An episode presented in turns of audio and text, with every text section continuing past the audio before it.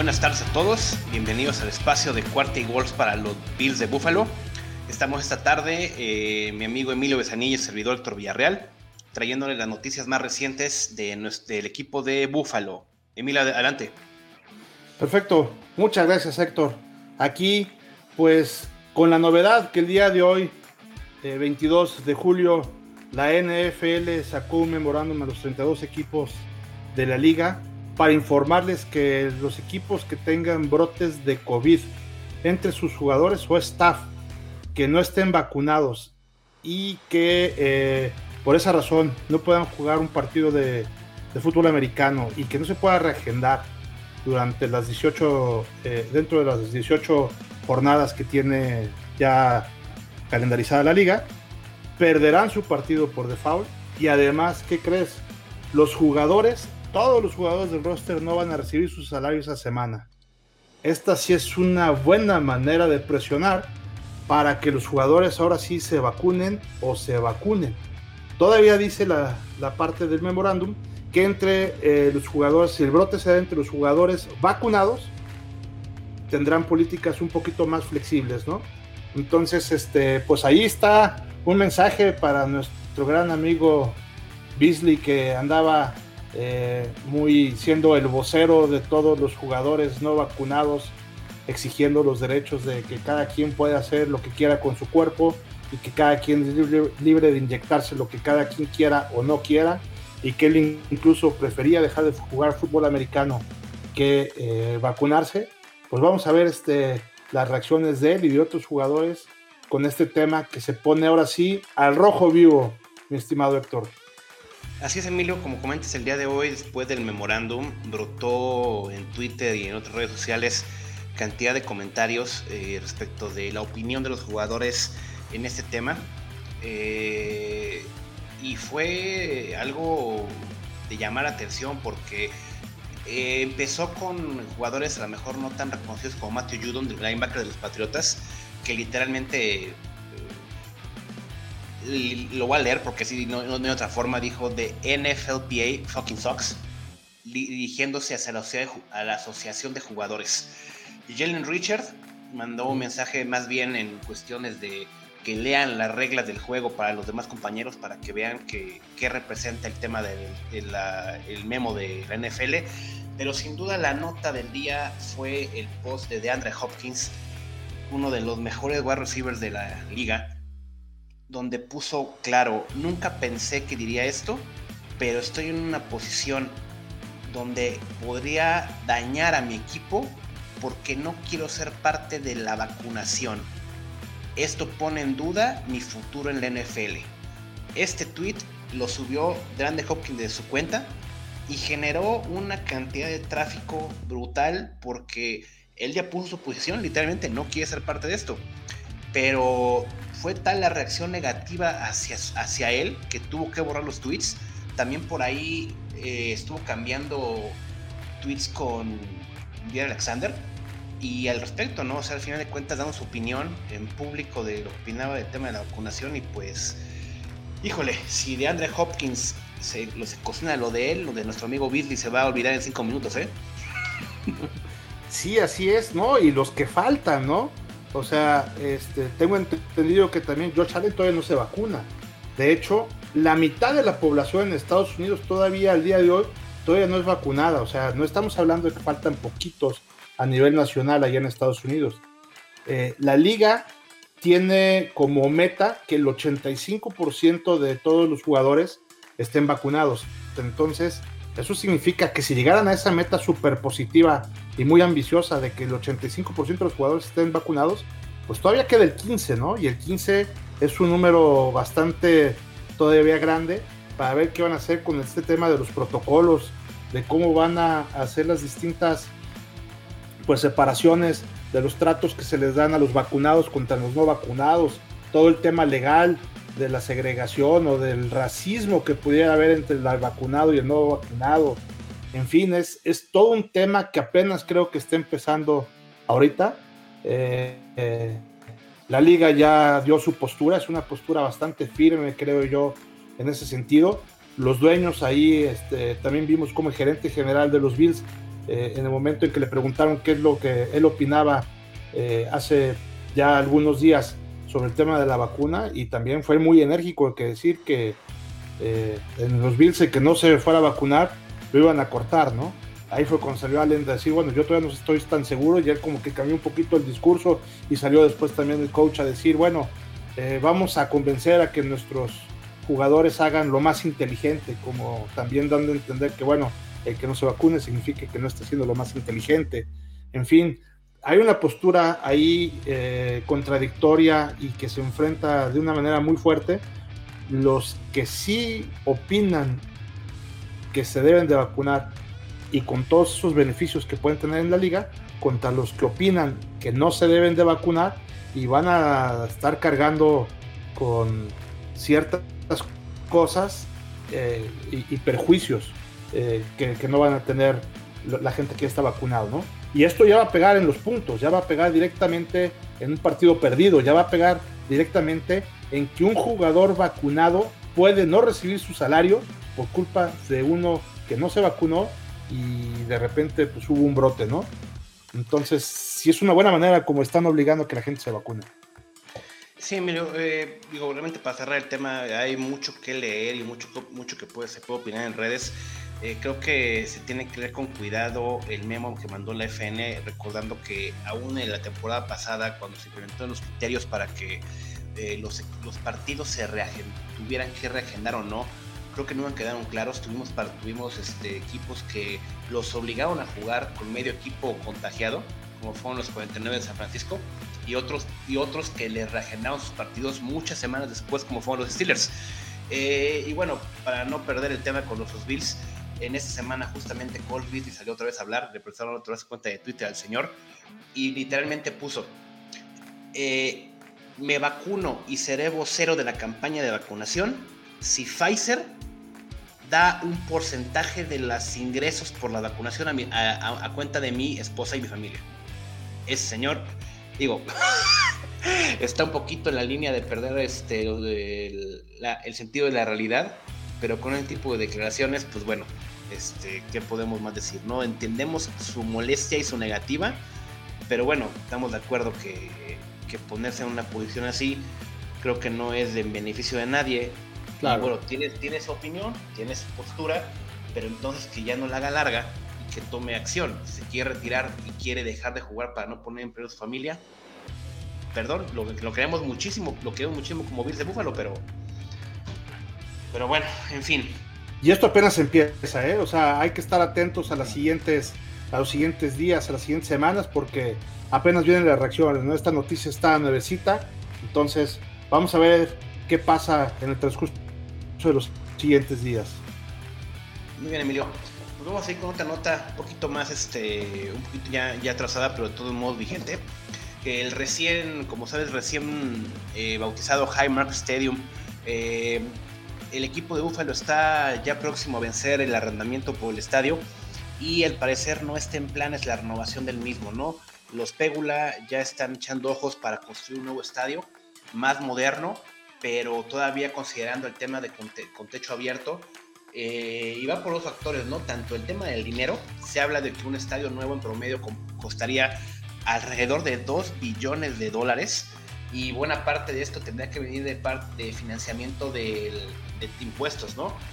Eh, imagínate, bueno, un estadio con domo retráctil o techado, la inversión sería mucho mayor, ¿no? Además, es clásico el tema de que en Buffalo juega también con el clima, ¿no? A finales de año, cuando ya el frío pega con ganas, Búfalo sobre una, una, cancha intratable por el tema del clima, ¿no? Jugar bajo la nieve es un eh, plus que nuestro equipo no, quiere perder.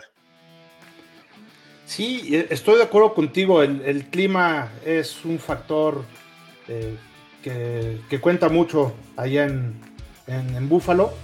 Eh, y ya nos hace falta, la verdad es que el estadio de los Bills es el cuarto más antiguo de la NFL, después del estadio de Soldier Field de Chicago, el Lambeau Field de allá de, Green Bay y el Arrowhead Stadium de, Kansas City.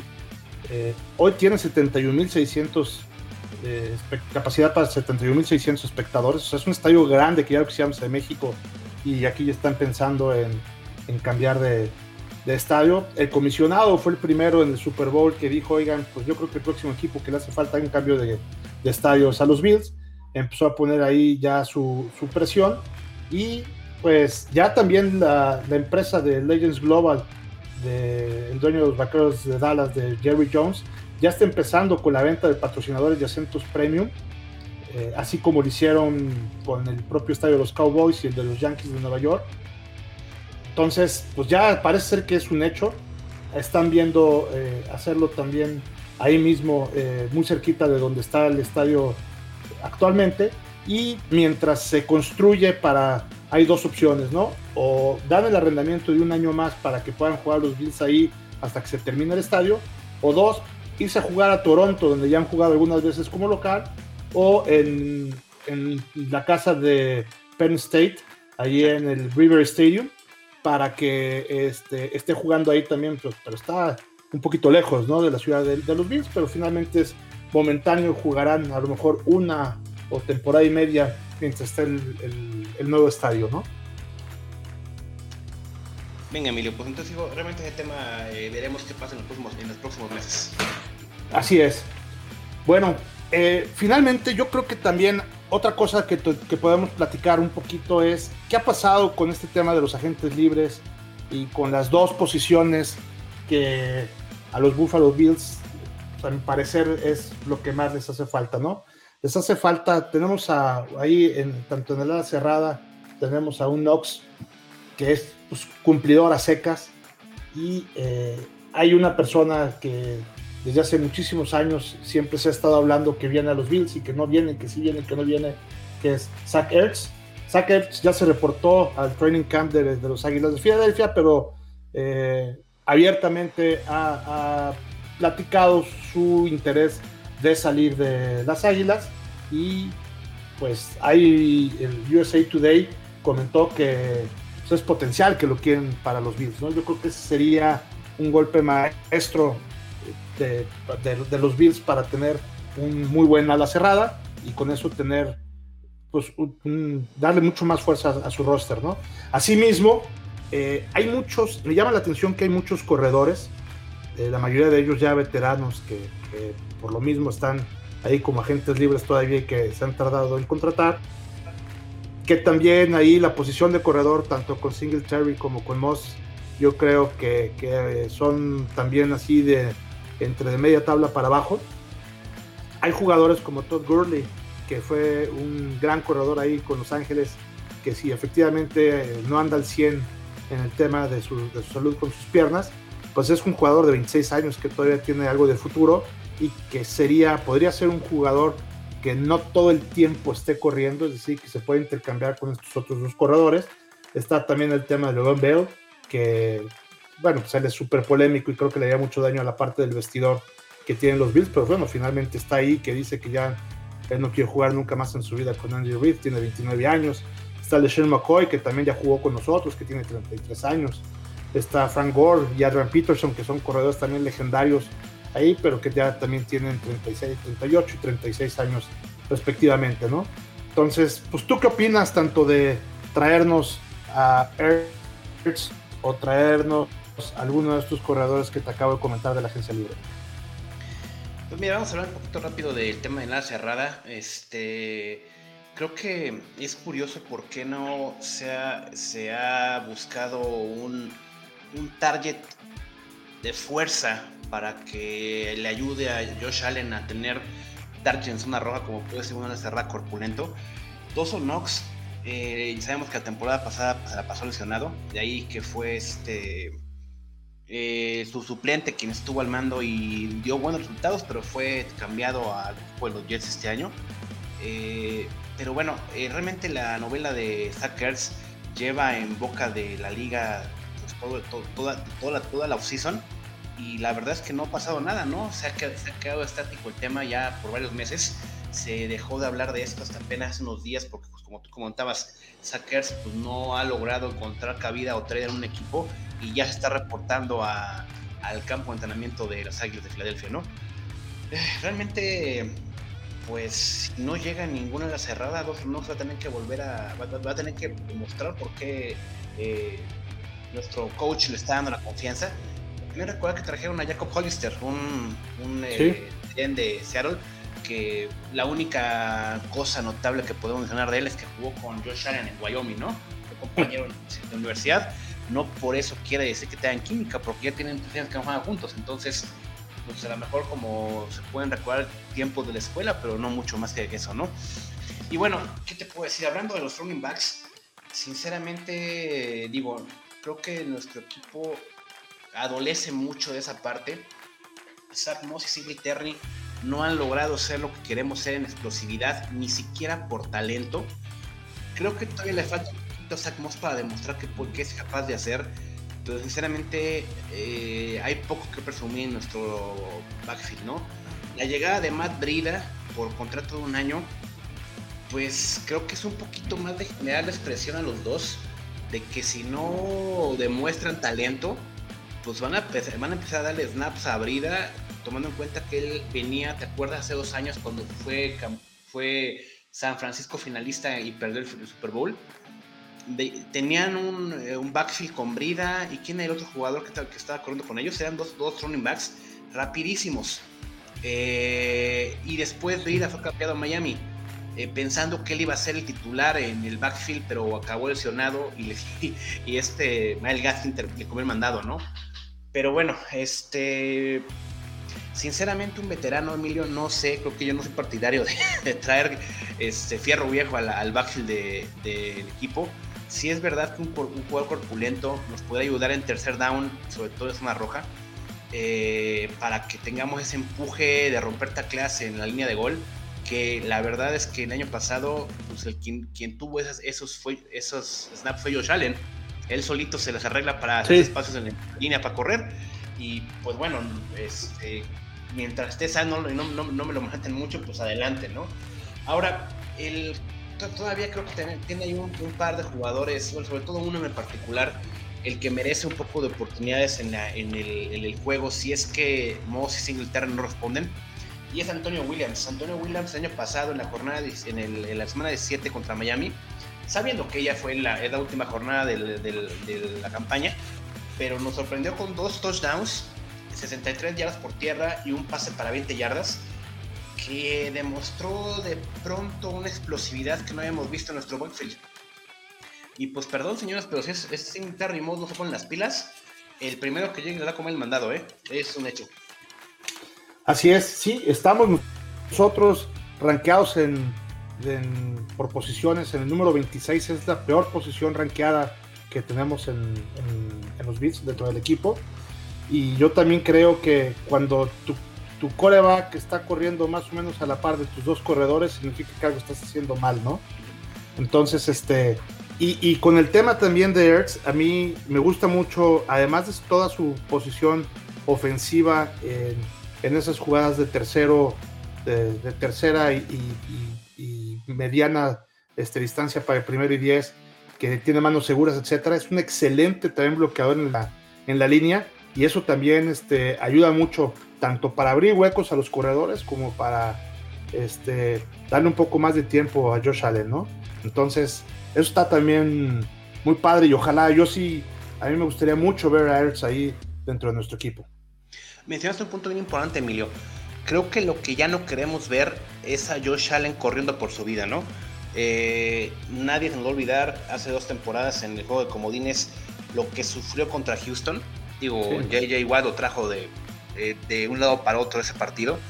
Este, queremos una línea que lo cuide. Digo, el señor puede correr, tiene talento para correr y fuerza, pero necesitamos una línea que le dé tiempo, un segundo más de espacio para tener el balón y es verdad, un ala cerrada bloqueador, como le hace falta a Buffalo, Dawson Knox ha hecho esfuerzos por bloquear, pero no, no aguantan las, este, los, embates de los linebackers cuando le van a disparar a Josh Allen.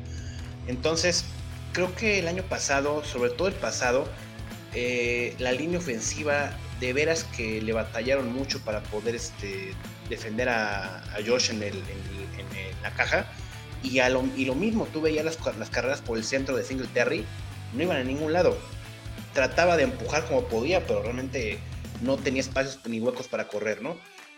Eh, yo espero de todo corazón a ver si más adelante tenemos chance de hacer un programa especial para eso, que las, las nuevas adiciones a la línea nos ayuden de veras para poder de aquel año que entra de empezar a dominar esa, esa zona, que los novatos que llegaron este año en verdad funcionen eh, para que la, línea se renueve, por, como dice, por tamaño de los jugadores que, llegaron a la línea y tamaño y talento, ¿no?